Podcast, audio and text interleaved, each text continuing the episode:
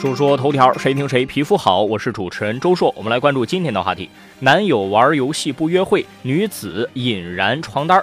二月十四号，杭州的一对情侣因为男朋友在家里打游戏不出去约会，女孩子呢就点燃了餐巾纸，结果引燃了床单。男朋友还在打游戏，女子灭火之后带着男友出去淋雨冷静冷静，谁知道家里又复燃了，结果把家里烧得黑乎乎的一片。看看网友撸个串儿说，女孩子最大的缺点就是以为他会比游戏重要。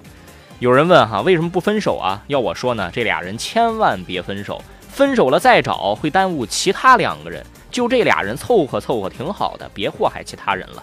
很多人觉得男生打游戏是直男，反正直男这个帽子呀，现在动不动就往头上扣，与之相对应的应该叫做田园女权，无理由的支持女性。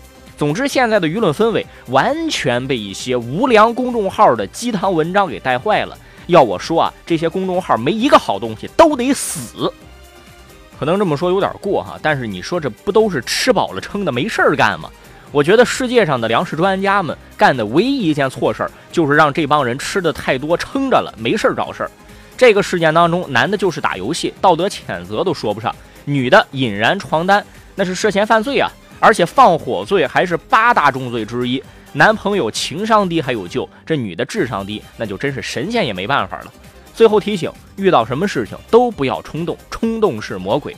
十几年后想起来，你会狠狠地给自己一个耳光的。下个事儿，小孩儿强拽路人的衣服卖花，十块钱一朵还是塑料花，不买不让走。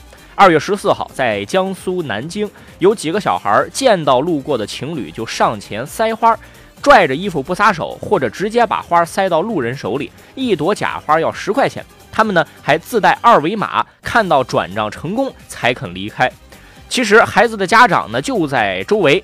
那有记者采访的时候，孩子家长说他们只是玩玩罢了。网友西米四说，之前遇到过一次，我把小孩直接扛肩上就走，小孩直接懵了，他家大人追了我半条街。一救言说。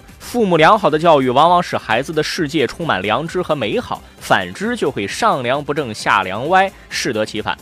我觉得这种事儿啊，都涉嫌勒索了。未成年人没法处罚，教唆的家长可以啊。让孩子去做这种事情挣钱的家长，我觉得他就不应该生孩子，狗都不如。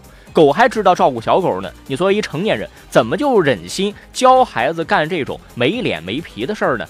让孩子体验生活没错，正常的你去卖报纸卖花，向路过的情侣兜售没问题。强行塞人手里，不买就抓着不让走，这是抓住了人的心理弱点。一方面呢是很多人不好意思被人纠缠，花钱了事儿；有的是抓住了男孩子好面子的心理，不得不给女朋友买花。我还记得以前跟几个朋友哈，有男的有女的，一起聚会，在共青团路那个路口吃烧烤，大排档，露天的。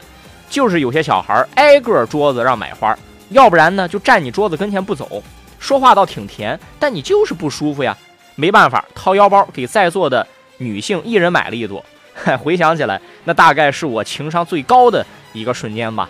硕说头条，谁听谁皮肤好。我是主持人周硕，下期节目咱们接着说。